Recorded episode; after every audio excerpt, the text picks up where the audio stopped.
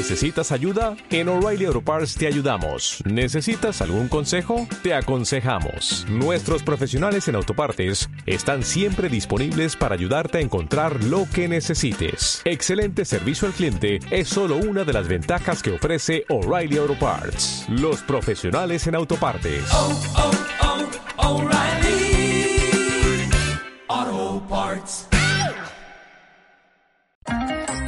Hola a todos, esto es a 30 teclas por hora, el podcast semanal donde aprendemos juntos escribiendo. Soy Manu Yo soy Carmelo. Yo soy Miguel. Y yo soy Ana. y hace unos cuantos programas estuvimos hablando de blogging, redes sociales y bueno, para el caso particular de escritor y de cuánto consideramos que nos sirve cada una para este propósito.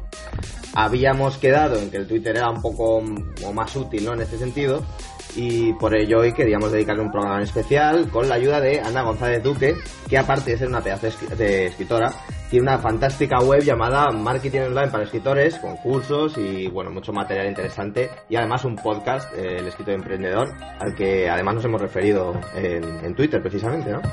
Bueno, ¿cómo estás, Ana? ¿Qué tal? Muy bien.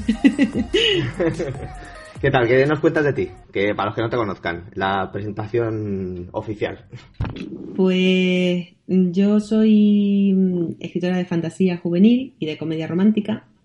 Eh, me muevo en esos dos géneros y mm, soy una fanática, o sea, soy un bicho raro dentro del mundo de los escritores porque me gusta el marketing online.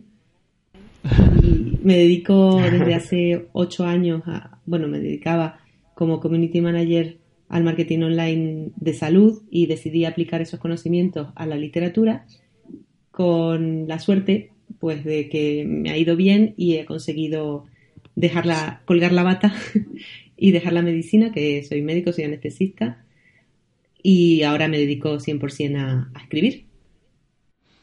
Bueno, pues eso es fantástico. O sea, yo creo que es el sueño de, muchísima gente que además nos escucha, ¿no? el hecho de, de llegar a vivir de ello de alguna manera, ¿no? De, de la escritura. Sí. Qué bien, joder. Bueno, además, el programa de hoy, que hablamos de Twitter, eh, yo, y yo creo que, que va a gustar así mucho en general porque, bueno, a Carmelo sé que le gusta bastante. eh, yo le veo muy activo. Yo creo que de aquí soy el que menos le gusta Twitter, pero, pero no estoy seguro, ya, ya veremos. Eh, está bien saberlo porque eres tú el que lleva el Twitter de este podcast, ¿sabes? Entonces, como dato está bien. Eso, está- eso es bueno como dato, además, sobre todo para que la gente llegue al Twitter y diga, es verdad, es verdad, se nota. Se nota que lo lleva él. Para que nos agradezcan cada tweet en plan, oye, ¿Tú es un esfuerzo para ti, gracias. Tú sabes que el Twitter, Twitter es como los pimientos, o sea, al principio no te gusta nada y con el tiempo terminas diciendo, sí, venga, otra de pimiento. Joder, pues espero que sea así. Es que a lo mejor todavía no le he cogido yo el rollo. Pero bueno, hoy de hecho precisamente vamos a hablar de, de esto y de por qué y por qué a mí no me va y a lo mejor debería irme más y a lo mejor es que no le he cogido el tranquillo, pues todas estas cosas, ¿no? Eh, bueno, Ana, ¿por qué, ¿por qué es una herramienta tan útil para los escritores? Vamos a empezar por ahí. Bueno, Twitter es como, ah, a ver, esto es como todo. Depende del, del público objetivo que tú tengas, ¿no? Si tu lector objetivo, el que tú quieres llegar, se mueve en Twitter, pues no te queda más remedio que moverte en Twitter. Que estar ahí, ¿no? Claro. A, a mí me gusta mucho porque, porque me parece que es una red que ofrece muchas posibilidades. Es verdad que, que es un devorador de contenido, mucho más que otras redes, y también es más complicada la curva de aprendizaje, a lo mejor que en Facebook o en Instagram, ¿no? Y por eso suele ser una red en la que se quedan la gente que tiene un nivel cultural un poquito más alto. Eh, esto lo digo así con la boca pequeña porque mm, no es verdad del todo, pero bueno, lo bueno es que tienes que, o sea, que puedes seleccionar a quien sigues y no es como Facebook que pues necesita tener una amistad recíproca, sino tú sigues a quien te interesa, Sí. tú te haces tu tele a tu, a tu gusto y, y bueno, si tu Twitter no funciona normalmente es porque tienes mal hecho esa selección. Pues que me escuche, que lo escuchen todos porque eso significa mucho aquí. bueno, entonces, eh, en ese sentido, ¿cómo, ¿cómo podríamos, vamos a empezar a hablar un poquito de cómo podríamos sacarle más partido y, ¿no? y qué tipo de errores solemos cometer, solemos, me, me incluyo en el saco, ¿no? Eh, los escritores, eh, para este respecto. O sea, yo, por ejemplo, me he dado cuenta de que, pues eso, cuanto, bueno, esto supongo que pasa con todas las redes sociales, ¿no? Cuanta más interacción eh, con los demás, mm, mejor es el feedback, ¿no? Claro. Sí, eso, eso, por, por eso se llaman sociales, ¿no? Porque cuanto menos contenido programado, pues mejor. Lo que pasa que es verdad que como Twitter, para que se te vea, tienes que tener pues una media de 8 tweets al día, eh, tienes que tener una base de programación porque si no te vuelves loco. Qué mal, ya, ya fallo, ya fallo, Ana, yo con eso, ¿eh? ocho tweets al día, bueno, no puedo hacer ni uno, a veces no tío. sí, pero es por eso, es porque, porque como la gente se mete un ratito, pues tú tienes que estar en todas las franjas horarias. Y como no puedes estar en todas las franjas horarias porque tienes que tener vida, pues por eso se programa. Pero, pero te sirve mucho, pues, por ejemplo, para interactuar con gente de tu género que a lo mejor de otra manera no podrías tener una conversación. O sea, yo he tenido conversaciones en Twitter con escritores que para mí eran ídolos y los he conocido por, por Twitter. O cosas de ese estilo, ¿no? Que te responda Stephen King o que te responda Neil Gaiman, ¿no? ¿Sabes? Cosas de ese estilo. Eso, eso solo te lo da Twitter. Y luego que, que tú puedes aportar contenido de mucho valor que te va a atraer muchos lectores. O sea, a lo mejor Mm, yo qué sé, pues si haces un hilo de escritores de tu género o de novelas que te gustan dentro de tu género que recomiendas, pues es un, es un imán para los lectores porque van a seguir tu cuenta y, eso es la base del embudo de ventas, ¿no? Que la primera parte es atracción para llevar hacia tu blog. Sí, la, base no típica del, no hables de ti mismo, ¿no? Eh, deja que la gente se interese por quién eres, ¿no? De hecho, se, se recomienda eso que que el 80% del contenido de Twitter sea contenido ajeno, no, no tuyo propio, y luego un 20% pues tu contenido, tus libros, tus posts, estas cosas, ¿no? Pero sobre todo interactuar con los demás o colgar contenido de otros que puedan ser de tu, de tu género y puedan atraer a lectores que estén interesados en, en tus libros después. Claro. Es que da rabia, ¿eh? ¿Eh? Da rabia cuando sigues a alguien y está hablando todo el día de, de porque mi libro y dices, bueno, vale, pero... Es que esa gente no al final termina por dejar de seguirle porque te entorpece el, la conversación, ¿no? No, y el efecto contrario. Yo, bueno, yo sé de casos de muchos escritores, mm, bueno, autopublicados, ¿no? Que, que es, un, es un error común, que muchas veces es, es a lo mejor no pues no, no, es, no, es, no es a propósito, ¿no? Es que la persona a lo mejor no sabe cómo empezar a, a comercializarlo, ¿no? Entonces empieza por ahí de esa forma, pero el, el, típico, ¿no? Que está, que lo único que hace es retuitear su libro y tal, ¿no? Eso llega un momento que llega a ser hasta contraproducente, ¿no? Ya no es que le borre, ya es que hasta te cae mal a lo mejor, ¿no? Dice, oye, déjalo ya, que estás en mi feed todo el día. sí, desgraciadamente eso no pasa solo en autopublicados, pasa en todo. Sí, sí, no, claro, autopublicados y publicados con editorial. Las editoriales, hombre, hay algunas que se mueven muy bien en Twitter, pues por ejemplo, yo que sé, Nocturna, Una frase de letras, son, son editoriales que manejan muy bien las redes, pero las editoriales mm, tradicionales tendrían que ponerse bastante las pilas en este sentido porque cuelgan enlaces de compra mi libro, solo que como son tantos libros, pues no se ve tan repetitivo, pero, pero no hacen otra cosa, ¿sabes? Que... Sí, es verdad. Y es muy automático, además, todo, ¿no? Muy robótico, muy... Claro. No sé. Sí, sí. Mira, Nocturna, por ejemplo, es una es eso, una editorial que lo hace muy bien porque fomenta mucho la colaboración con sus lectores y al final esos lectores se convierten en fans y libro que sacan, libro que cuelgan, que se hacen reseñas, que tal, es formar tu comunidad de lectores. Y eso lo puede hacer un escritor exactamente igual que una editorial. Lo que pasa es que la gente se lanza a las redes sociales sin cabeza, o sea, sin pensar para qué quiere la red social. O sea, ¿qué es lo que pretende conseguir? O sea, inviertes horas ahí sin un objetivo y sin un análisis a final de mes de si ese objetivo se ha cumplido o no. Entonces. Claro. ¿Qué decías, Miki? No, no, que yo decía que ahí soy el primero que, pincha. O sea, es mes eh, muy difícil planear eh, a mes vista. Es verdad que yo Twitter, cuando me lo hice en un principio, era por la chorrada, porque si quieres encontrar tonterías, Twitter es un lugar perfecto. Pero claro, a medida que te das cuenta de todas las posibilidades que tiene y de lo lejos que puedes llegar, Claro, requiere un esfuerzo y, bueno, pues sí, hay que planteárselo así, a mes vista, objetivos, claro. Sí, como toda, como toda empresa, digamos, ¿no? Si al final lo único, lo único que quiere, lo único, lo que quiere uno, madre mía, ¿cómo estoy? Lo que quiere uno es, darse a conocer, ¿no? Y bueno, y también interactuar con el, con la esfera esta de escritores y tal. Pues, hombre, claro, eh, lo suyo es ponerse ciertas, ciertas medidas, ¿no? Ciertos objetivos eh, hasta cierto punto, ¿no? Tú, Carmelo, yo te veo a ti que, bueno, empezaste más o menos hace poco, ¿no? Me, me parecía a mí. o sea, yo te he visto crecer bastante. Sí, bueno, hace poco, hace unos años, pero. Yo no sé cuánto. Has empezado a dar caña ahora, a lo mejor. No, yo tweet. A ver, lo que sí que es verdad es que poco a poco vas aprendiendo, ¿no? De, de cómo utilizarlo y, pues también es mucho fallo y error, ¿no? Ver qué tipo de tweets funcionan, qué tipo de tweets no. Lo que sí que puede ser cierto es que a lo mejor en los últimos, el último año, dos años es cuando me lo he empezado a tomar más en serio en el sentido de no, no, llegar y publicar lo que sea, sino, sino de pensar qué se publica, eh, eh, pensar por qué se publica cada cosa e ir midiendo también eh, qué va dando resultado y qué no va dando resultado, que han dicho algo muy interesante, es eso, es que al final un problema que tiene mucha gente en redes en, en general cuando, cuando tiene algún objetivo, me refiero, es que van, van a ciegas, ¿no? van poniendo un tweet, este tweet funciona muy bien, este no, pero nunca se paran a ese momento de, pues como dice Ana, final de mes, decir, vale, ha funcionado esto, ¿por qué ha funcionado esto? Esto no me ha funcionado, tengo que seguir por aquí. Eh, para el mes que viene quiero conseguir X. Y yo creo que ese pasito, pues lo di a lo mejor hace un año y medio, hace dos años, que fue también el momento en el que quizá, pues, universidad, trabajos y tal, pues me dejaron un poquitín más de tiempo para hacer esa pausa y decir, vale, quiero hacer esto.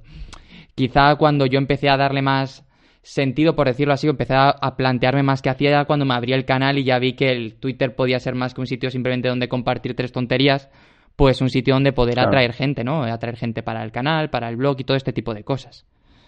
Sí, claro, eso es a lo que me refería, ¿no? Que tú, que te he visto crecer en el último año con, mucho más, ¿no? Que a lo mejor tenías eh, menos seguidores cuando empecé a seguirte ahí y ahora he visto que has subido un montón y muy bien. Además, el contenido que haces así muy... Tiene mucha cosa motivacional, compartes muchas cosas así de personales en el sentido, ¿no? De leccioncillas, ¿no? De diarias. Me mola, me mola el rollo que, que, te has puesto tú ahí en el. A ver, esto tiene, esto tiene más sentido de lo que parece. Al final, yo esto surge de más o menos en el mes de agosto que yo estaba un poco desencantado con, pues, con las redes sociales en general, estaba un poco aburrido y quería hacer algún cambio, ¿no? Y me pensé, ¿qué puedo eh, sacar de mí sin que sea personal, por decirlo así, ¿no? Porque siempre todo es una, una, una, parte superficial, ¿no? Tú muestras lo que quieres, evidentemente, y que pueda funcionar. Entonces empecé a tocar el tema del veganismo, que es algo que a la gente le ha interesado. Empecé a tocar también todo lo de, pues al final tú me conoces, ¿no? Yo soy una persona que curra mucho y que se esfuerza mucho, entonces pues eso nunca se mostraba y dije, a ver si lo muestro, qué pasa. Y poco a poco pues he ido encontrando un tono y un cierto mensaje que, que me está funcionando. Y es verdad, yo de, de verano a esta parte he notado un cambio bastante, bastante intenso, por decirlo así. Claro, claro. O sea, un poco es eso, ¿no? El buscar un poco la identidad de uno y el, y el tipo de, bueno, de mensaje que quiere mandar también, ¿no? Claro. No, sí, y además el, el tema de, por ejemplo, de los hilos o el poder desarrollar un tema en un hilo y, y tener un feedback ahí y ver que ese tema interesa o no interesa, pues te ayuda para otros contenidos que a lo mejor quieras desarrollar después, ¿sabes? Si ves que, o, incluso hacer una encuesta, pues estás dudando entre varios posts para tu blog y poner una encuesta y que la gente vote qué contenido le interesa más, a veces te ayuda incluso a, a desarrollar tu marketing de contenidos en otros sitios, ¿no? Eso es. Al final es eso. Yo, bueno, Manu, tú te vas a reír con esto, pero yo, yo cuando hago hilos o cuando hago alguna cosilla, tengo un Excel donde voy apuntando eh, cómo ha funcionado, eh, qué tipo de, eh, qué post ha tenido más interacción. Bueno, yo voy midiéndolo absolutamente todo. Esto también es ya de, formación profesional. Y voy, pues eso, y voy ahí perfilando lo que voy publicando en función de, pues si ha funcionado X, pues tiro más por ahí. Si veo que no, no. Por ejemplo, yo qué sé, eso lo hago también con el canal. Al final de cada mes me voy planteando cosillas y, voy también teniendo en cuenta que siempre intento orientar un poquito a lo que a mí me guste, cómo lo quiero enfocar, pero sí que es cierto que cada vez tengo más en cuenta el feedback y lo que más se ve, lo que menos se ve, para ir encontrando ese, ese sentido, ¿no? Y en Twitter es igual, tú vas viendo, este tipo de tweet funciona, entonces lo potencias más, también siempre sin aburrir, este tipo de tweet no funciona, entonces ¿Por qué no funciona si es parecido a lo que he hecho y tal? Pues lo intentas arreglar. ¿Que no funciona? Pues bueno, pues lo quitas y, al final yo creo que poquito a poquito te vas creando tu propia identidad, ¿no? Y, que es importante que todo lo que vayas compartiendo pues tenga como su propio, no voy a decir su conexión, pero sí su sentido en, en todo tú, ¿sabes? Sí, que esté curado, ¿no? Digamos. Sí, luego también, también es muy importante no tirarte piedras sobre tu propio tejado, porque hay gente, o sea, en Twitter eh, es muy fácil entrar al trapo en una discusión, perder mm. los papeles, y yo creo que eso te perjudica, perjudica tu marca personal como escritor, te perjudica como persona, porque además mm, a mí no sé vosotros, pero a mí me desconcentra muchísimo el tener una discusión. Y entonces tienes que ser un poquito como Suiza, a menos que seas Pérez Reverte o que eso entre dentro de tu marca personal, el ser peleón, pues... Claro, que la gente te reconoce por eso, ¿no? exactamente, ser, ser pues lo más neutral posible en cuanto a política, a religión, a fútbol incluso, o sea, temas muy conflictivos en los que no merece meterse a, discutir porque terminas quemado. sí, además esto es algo que se suele aprender cuando te metes en la primera y te das, llevas ya la hostia y, y dices ya nunca más. Y no, y, a mí me ha pasado una vez que me he discutido con alguien por Twitter y estaba haciendo cualquier otra cosa y ya está pensando, ay, a ver qué me ha contestado, a ver qué no sé qué. Ya como que pierdes el hilo de todo lo que querías hacer en tu vida ese día y te centras en una cosa. La ira te llena. No, pero además que yo, llevo siempre, tú lo sabes, el teléfono sin ningún tipo de notificación y ya me noto ahí delante del teléfono a ver qué pasa, a ver qué no sé qué. Y, yo creo que lo que dice Ana tiene mucho sentido. Los temas polémicos, salvo que lo quieras utilizar para algo, es mejor no mojarse primero, porque digas lo que digas, te vas a llevar un palo de alguien seguramente, porque para tu salud tampoco es bueno y porque no vas a ganar absolutamente nada. A mí, el otro día eh, puse un tweet un tuit súper inocente, que era simplemente el hecho de, pues que me alegra mucho que ahora toda la cosa friki y tal, pues empezase a estar más de moda, más aceptado que tal, y que me alegraba de que la vida fuese yendo en ese sentido. Y me conté, y Rolly y Aichiver, que no sé si la conocéis, pues pusieron un eh, eh, comentario en plan, todo menos la política y el fascismo. Yo me quedé pensando, hostia, ¿qué he puesto yo en el tuit para que me contesten algo del fascismo, ¿sabes? claro, no, imagínate, yo estaba así, de pronto entro y digo, fascismo, Vox, no sé qué, digo, ¿qué ha pasado? Y leí el tuit y dije, no, no, sí, yo no he puesto nada. claro, entonces eso que, que no, te compensa. Yo ese tuit no contesté, evidentemente, dije, ¿para qué voy a contestar? Le mandé un privado a Rolly y le dije... ahí te va a chorrear. claro, no, no, le, le mandé un privado a Rolly y le dije, oye, Rolly, he dicho algo malo. Y dijo, no, no, es que has dicho en todos los aspectos y no sé, entonces yo, ah, vale, vale, vale, ya está. Y que no te compensa meterte en esas cosas. Eh. Yo, por ejemplo, antes, hace mucho tiempo, yo sí que opinaba cuando, tenía cuando quería opinar de algún tema de estos. Con el tiempo he aprendido que para qué. Primero, no, pero porque es una discusión que no te va a llevar absolutamente a nada. Porque tú no vas a convencer a no, la gente que discute en Twitter no está para convencer al otro. Está o sea, tú no te vas a autoconvencer ni el otro se va a convencer. Entonces te vas a enzanzar, en algo. Es, un poco para imponerse, ¿no? O sea, pues yo eso, eso lo llamo eh, inmolarse, ¿no? El inmolarse en Twitter. Eh, esto también un poco para la audiencia, ¿no? Si eres una persona con cierto o que aspira ¿no? a tener cierto cierto contacto social con un grupo determinado el hecho de, dejarte llevar a veces eh, y dar una opinión muy fuerte eh, te puede pues eso, te puede provocar que la inmolación, ¿no? Que, que se te caigan todas encima y digan, este es un, yo sé, este es un idiota, o algo así, ¿no? Entonces, claro, lo que decía Ana, que echarse piedras sobre el propio tejado, y a veces, a veces da ganas, la verdad, ¿eh? Pero oye, hablando de esto, ¿no? ¿No pensáis que eso también es un poco cortar tu propia libertad de expresión? Hombre, si eres, si tu cuenta tiene un fin... Pero, pero también depende, ahí está el key de la cuestión, o sea, ¿cuál es tu objetivo en Twitter? Si tu objetivo en Twitter es profesional, eh, tienes que ser profesional. Y tú no te pones a discutir en, en una reunión, por ejemplo, de una empresa sobre política, ¿sabes? discutes en casa. O sea, en cierto punto los confluyen, ¿no? Los, los dos sentidos. Nosotros desde el podcast, desde la cuenta del podcast, pues como verá cualquier persona, pues retuiteamos cosas de escritura y tal, y obviamente no se da ninguna opinión. Luego ya yo desde mi propia cuenta sí, pero si uno tiene la intención, ¿no? De hacerse, de ser escritor, tendrá que utilizar, bueno, es, es la misma persona el escritor que el, que el emprendedor, ¿no? Digamos. Sí, pero es lo que dice Ana, al final tú tienes que tener lo que ha dicho al principio, lo de los objetivos, tú tienes que saber por qué estás en Twitter, en Instagram, en Facebook, en donde quieras estar.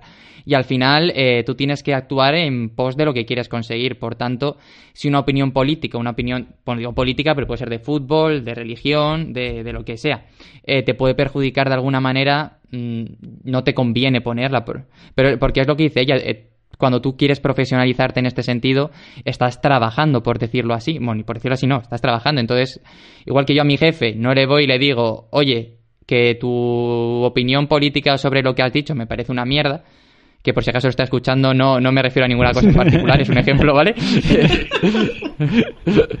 que luego nunca se sabe de la vida, ¿sabes? Es, es un ejemplo.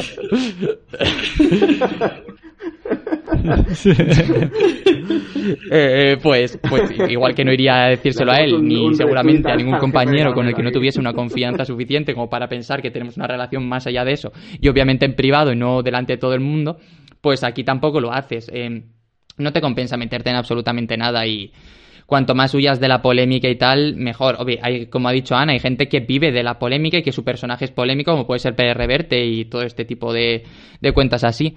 Pero, pero vamos, yo es que a Pérez Reverte me lo imagino en su casa consciente de que pone las cosas para, para montar follón. No, no, no creo que le pille nada desprevenido. Sí, lo dice, él lo dice, claro. Él lo, lo, dijo en una entrevista con, con el Jordi Évole este, ¿no? Dijo, a mí me encanta eh, liarla en Twitter. Lo decía además así, ¿no? Decía, a mí es que me lo paso muy bien, decía. o sea, ya para... Claro, pero esa es la pregunta, ¿no? Que se debe hacer uno. ¿Yo quiero ser polémico o prefiero que eso no me toque mucho, ¿no? Eh, claro, eso ya dependerá. ¿Qué otras formas, de, digamos, hay de, bueno, de, de inmolarse, como, como, acabo de decir? Mira, una, una cosa que, que, la gente suele manejar muy mal es el tema de las etiquetas. O sea, el, la etiqueta de las etiquetas, digo, como digo yo, ¿no? que, ¿Cuándo etiquetar? O sea, tú no puedes etiquetar a alguien en un contenido a menos que lo nombres en ese contenido. Porque ah, vale. por muy, por mucho que pienses que le pueda interesar un contenido, no lo etiquetes si no lo nombras, porque se va a ver como un spam. Lo mismo. O sea, poner una etiqueta. No, lo típico ejemplo, que subes una, un post, una foto y en esa foto te puedes etiquetar gente. Y yo, imagínate, claro. me pongo a hablar de, yo qué sé, de un libro de fantasía, de fantasía, fantasía como la que escribe Ana, que no tiene nada que ver con Ana, y la etiqueto a ella porque pienso que le puede interesar. Es, no, tú lo pones ah, y, uf, y vale, vale, pues, vale. si a Ana le interesa ya le dará un me gusta, lo buscará, lo que sea. No, no tengo que ir yo a... No, es, es que es, Sí, a veces, ese spam a a mí, veces mm, hay, hay escritores, bueno, a mí me ha pasado muchas veces de, que te dicen, ¿no te animas?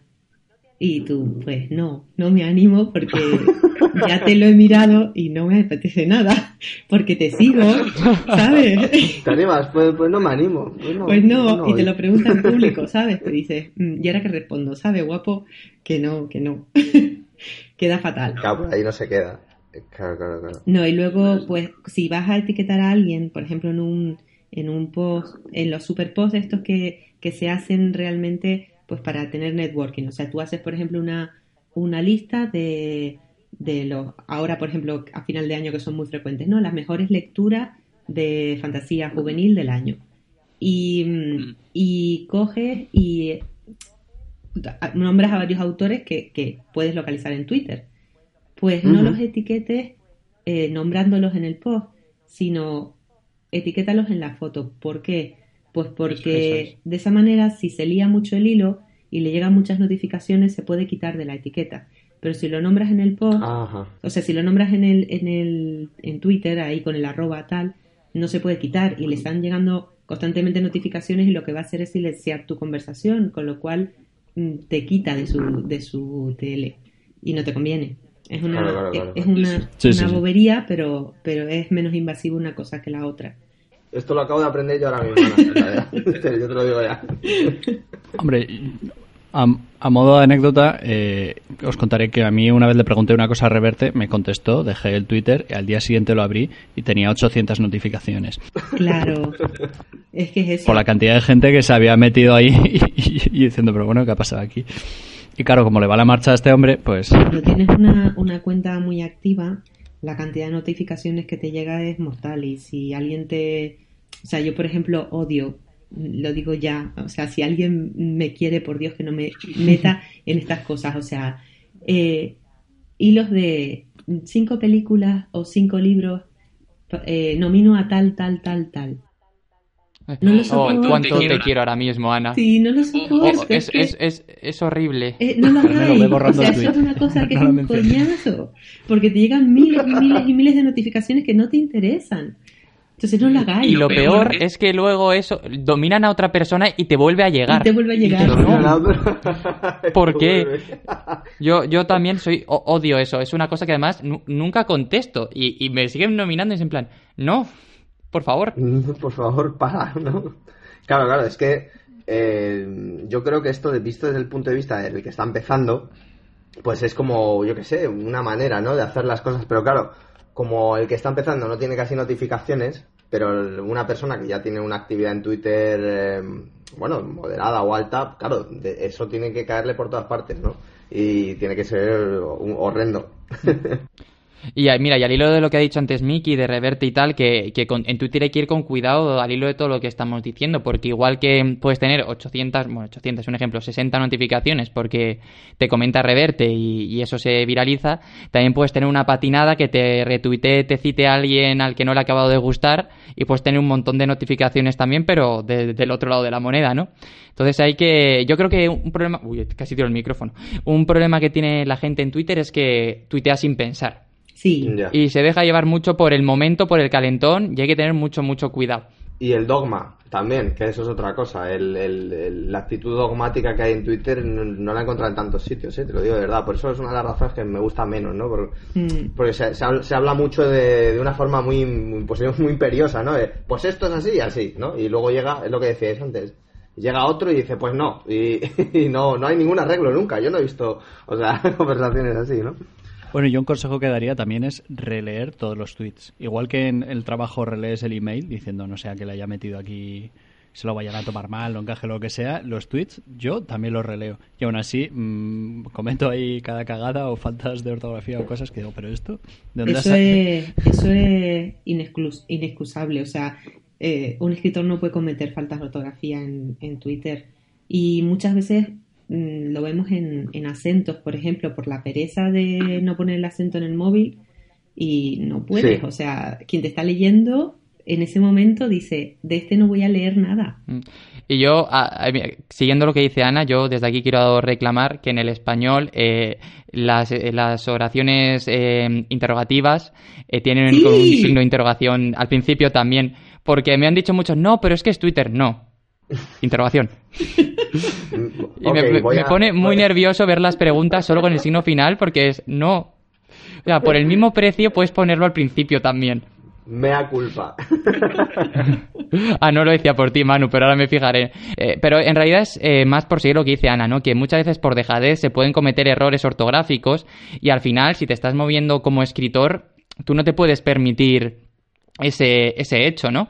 Yo me acuerdo, Ana, que cuando, cuando me metiste en el grupo este que tienes de Facebook, de escritores, me hizo mucha gracia leer las, las, reglas que tienes. Y una es que tú nunca invitarías a ese grupo a alguien que, que participase en redes y todo este tipo de cosas con faltas de ortografía. Y me pareció algo que parece de perogrullo decirlo en este sector, pero que en realidad no es así, porque es que tú las ves.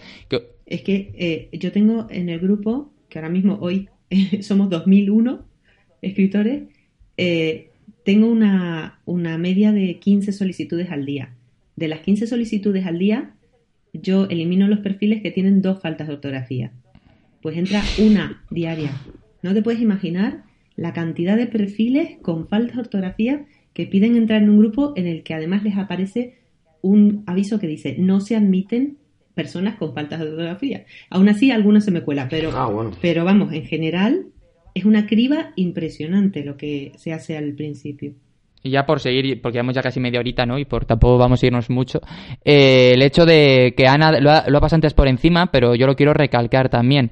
Eh, yo creo que una cosa que si quieres utilizar Twitter con, pues de una manera más profesional tienes que aprender, es que tú no puedes estar encima de Twitter todo el rato. Entonces las herramientas de automatización son, y de programación son muy, muy interesantes y yo creo que es un muy buen consejo aprender a, a utilizarlas. Tenéis un, tenéis un par de nombres interesantes. Es que yo voy una cosa que ya me gustaría añadir, y es que, bueno, yo durante muchos años he sido blogger de viajes, y a mí había una cosa que me molestaba muchísimo y era eh, el tío que te manda un mensaje cuando le, acept, cuando le aceptas en Twitter y es ah, un mensaje automático y se nota porque además está firmado por una cosa que se llama no sé qué bot. O sea, ¿sabes?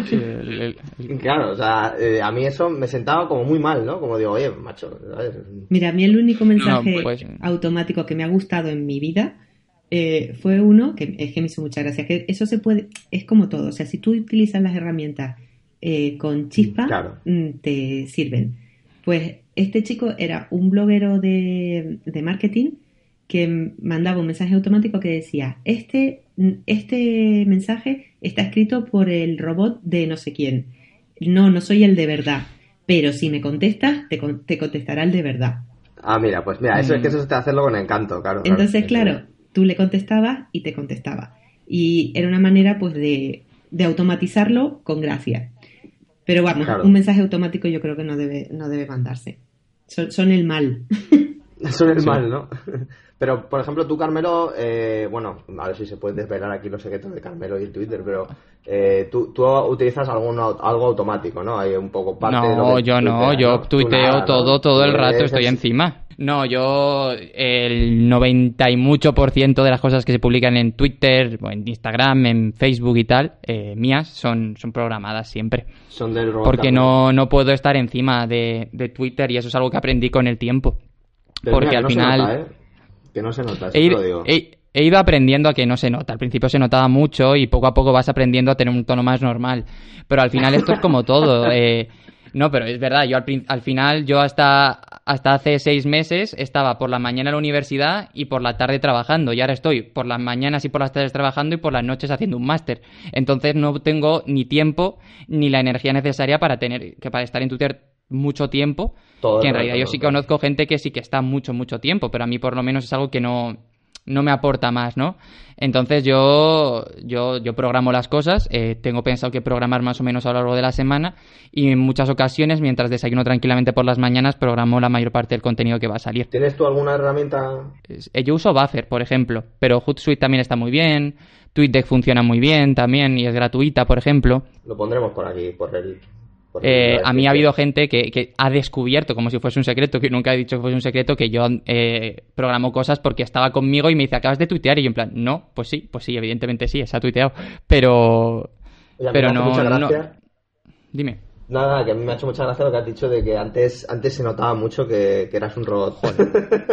un robot no, pero vas aprendiendo a, a, tener más el toque y más... A ver, al final, esto es como cuando te pones en YouTube por primera vez o en un podcast y hablas a una cámara o un micrófono tú solo. Tienes que ir aprendiendo a, a ver cómo lo haces, ¿no? Porque joder, tú ves uno de mis primeros vídeos y parece que estoy hablando con todo menos con unas personas, ¿no? Y, al final, o sea, es, horrible. Y, ahora te pones a grabar y a Ana también le pasará y a Miki. Y, tú ya no, no te das cuenta ni de que está la cámara en realidad. O Ana con el podcast, pues también habrá ido cogiendo la soltura y, y vas aprendiendo. No es lo mismo cuando estás aquí, ¿no? Yo, por ejemplo, eh, tengo algún amigo que ha empezado ahora con esto del canal y yo le he visto grabar, he visto vídeos que hace él, por ejemplo, y dices, joder, es que tienes otro tono de voz completamente diferente. Y luego se pone a grabar con otra persona y como ya tienes esa interacción es mucho más fácil ser natural, todo se va aprendiendo. ¿Y tú, Ana, tienes algún, alguna herramienta o algún consejo, no sé, sí, yo uso, antes de... Yo uso Buffer como Carmelo. Y bueno, me, me, va muy bien, la verdad, porque yo creo que es de las mejores herramientas. Luego uso un, una cosa que, que se llama Blogster que lo que hace es colgar el contenido, o sea, yo cuelgo un post, lo etiqueto como evergreen, o sea, para que se puede colgar en cualquier momento, y esa herramienta lo cuelga con la frecuencia que yo le diga en redes. Entonces es una manera de compartir contenido antiguo que te va trayendo visitas al, al blog. Ah, qué guay. Qué guay, qué guay. Pues te preguntaremos y lo pondremos, como hemos dicho antes, así todo, toda la descripción. ¿Y Twitter Analytics lo usáis? ¿Cómo? ¿El qué? Si sí. echáis un ojo a Twitter Analytics de vez en cuando. Sí, sí, claro. una vez al mes yo me siento, el último día del, del mes, me siento a hacer la facturación de Molpe, de Marketing Online para Escritores, que es un coñazo y lo odio, pero... y hacer las analíticas de todo. O sea, ese día pues me siento a ver si qué red funciona, qué red no, Google Analytics, los posts, que los que han tenido éxito los que no, todas estas cosas. Yo, yo, voy a ser un poquito malo y le voy a decir a la gente, si queréis saber si alguien está programando o no, que no tiene por qué ser programar, porque puede estar utilizando la herramienta para tuitear directamente. Pero si tú te metes en TweetDeck y tocas sobre un tweet, te dice con qué se ha publicado. Entonces, por si lo queréis saber, por ejemplo, por ejemplo, me estoy metiendo aquí en el de Ana que acaba de un retweet que ha hecho esta, bueno, esta mañana, eh, sí, esta mañana, y ponía, Madre del Amor Hermoso, que notazas, mil gracias a los dos. Y ahí pone que se ha publicado desde Twitter Web Client. Pero, por ejemplo, te vas a, yo que sé, a mi lectura actual es el libro del Canadas y pone que está publicado por Buffer. Y esto lo podéis hacer con todo el mundo, que yo a veces cuando no tengo claro cómo lo está haciendo una persona me pongo a cotillar. Sí, el Crowdfire ese, no es el que... bueno, se aprende copiando, sí. El Crowdfire no es el que, no es el que es muy robótico, el que se nota un montón. No, no sé. Sí, el Crowdfire es, bueno, yo sé, lo, solo lo he recibido como mensajes privados al seguir a alguien.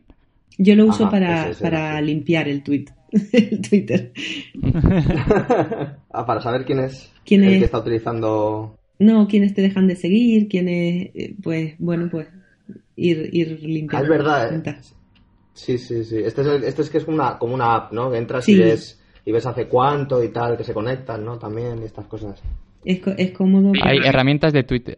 Sí, bueno, hay miles. Que, que- que iba a decir exactamente lo mismo que tú, que herramientas de Twitter hay, hay todas las que quieras y más. Sí. Y hacen todas las virguerías que, que quieras. Luego al final tú te vas quedando con las que te son cómodas para, para funcionar según lo que quieras tú y ya está. Bueno, pues ya hemos llegado casi al final del programa. Yo creo que lo voy a acabar llamando eh, cómo qué cosas no hacer en Twitter, ¿no? Porque al final hemos dedicado más tiempo a, a cómo no, no, no, no arruinar el Twitter que, que tenemos que, que a cómo hacer más cosas. Pero bueno, es una, es una manera, ¿no? bueno, pues pasamos al libro de la semana entonces. Venga. Muy bien. Pues nos lo traes tú, ¿no? Es eh, uno de tus libros, ¿no, Ana? Bueno, yo acabo de... El último que he publicado es La Sociedad de la Libélula, que es una novela de fantasía juvenil eh, que, que me han dicho que, que sí la he escrito para escritores. Porque en una de las... Bueno, es una editorial de fantasía, ciencia ficción y terror que tiene una forma muy peculiar de hacer trabajar a sus escritores y es que les hace vivir sus propias historias conectándolos a una máquina. Y la máquina transcribe esa- esas historias. Entonces, pues eh, me decía en una de las presentaciones uno de los lectores que sí, había unido los dos públicos objetivos, el de fantasía juvenil y el, de escritores de marketing online para escritores, en el mismo libro. Pues fíjate. Oye, pues suena muy interesante, la verdad. ¿Y esto que lo podemos encontrar por Amazon o...? Sí, en Amazon hay, hay algunas librerías Vale. que lo tienen, por ejemplo, lo tiene Gigamesh en Barcelona, lo tiene Arte 9 en Madrid y en Tenerife Lemo, Ah, Arte 9. pero vamos, está básicamente en Amazon en ebook y en papel. Vale. Muy bien, pues oye, La Sociedad de la Libélula de Ana González Duque. Y oye, por cierto, te algún día tenemos que traerte para hablar de world building, ¿eh? que yo sé que, que eres una crack de esto. ¿eh? Bueno, mira tú.